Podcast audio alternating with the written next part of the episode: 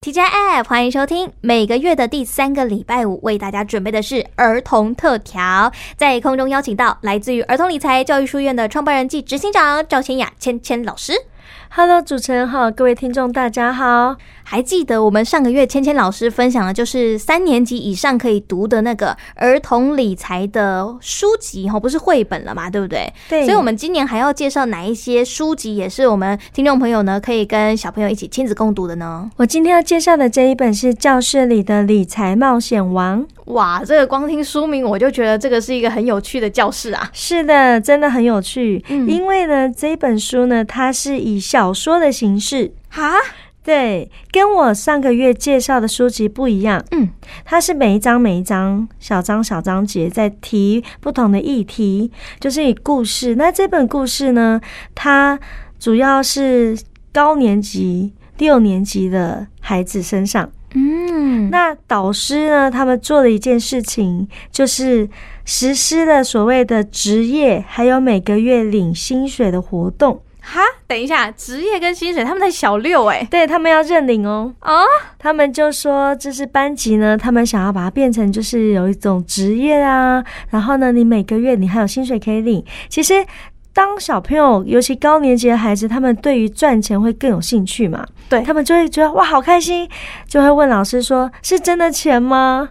当然不是啊，当然不是啊，没错，不可能用真的钱。对呀，可是老师他用了微笑货币哦，他自己设计了一个专门 for 他们的微笑货币。对对对，就是这个每个月所领到的薪水，其实就是微笑货币。嗯，然后呢，再从这微笑货币当中去带入理财与投资的概念。嗯哼，那他怎么带啊？我好好奇哦。既然是小说，就一定会有主角嘛。对啊，那这主角呢，就是一位六年级的孩子，嗯，而且是不喜欢存钱，他觉得反正有就拿去花掉。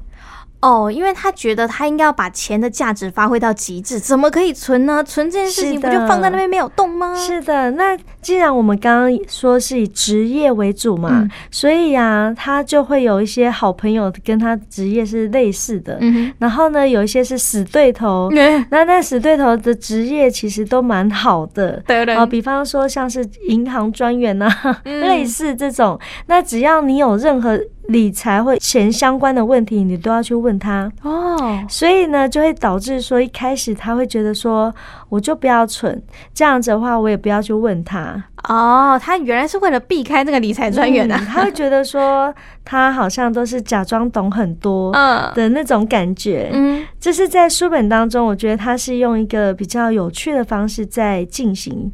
那透过这一位小学六年级的主角，从一开始乱花钱，不懂得存，甚至呢，就是他都会拿去做立即的享乐。嗯，好，比方说什么呢？比方说他可以就是呃提早下课券啊，哦，有这种东西，好好啊，提早先去吃饭啊，这种。就是对他来讲，这些是重要的。嗯，那我们就可以知道说，其实有些孩子们他可能立即的满足，对他来讲是比较重视。嗯哼，那对于存钱这件事，因为他看不到后面带来的好处，是，所以他可能就会觉得说，干嘛一定要存？反正我每个月都可以拿到。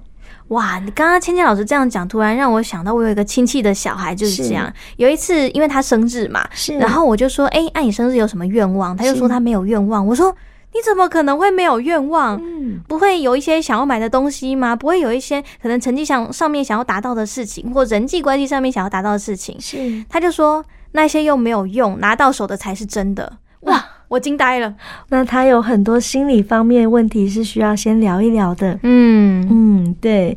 但是其实哦，说真的，有时候孩子们他们的心理转变，大人真的要在很快时间去察觉到，否则很容易就慢慢就偏掉了。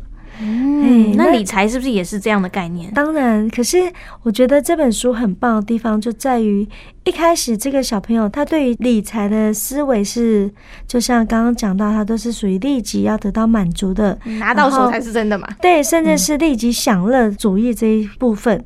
可是呢，随着就是班上进行了一些活动哦，甚至是投资的活动。他们投资很可爱，他们是以老师的体重为 虾米，对他们就会觉得说，我老师好牺牲哦。对，然后老师呢，可能大家都希望他吃胖一点，因为吃胖就等于获利嘛。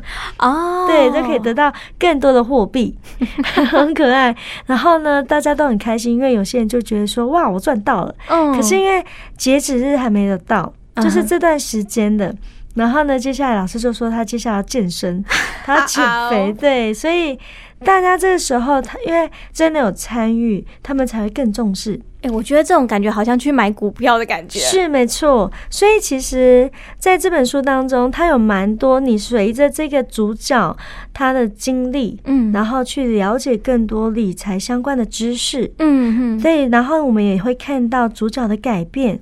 甚至我觉得我们在阅读的时候，还可以检视自己对于货币的使用的状况。哦，觉得虽然我们在讲说理财这件事情跟家庭教育是有关系的，嗯哼，但是我们也可以透过后天的学习去思考、观察，我觉得也都会有一些改变的。对，因为有的时候可能呢，你会觉得说，因为我爸妈就是这样花钱，所以我这样花也理所应当。哎。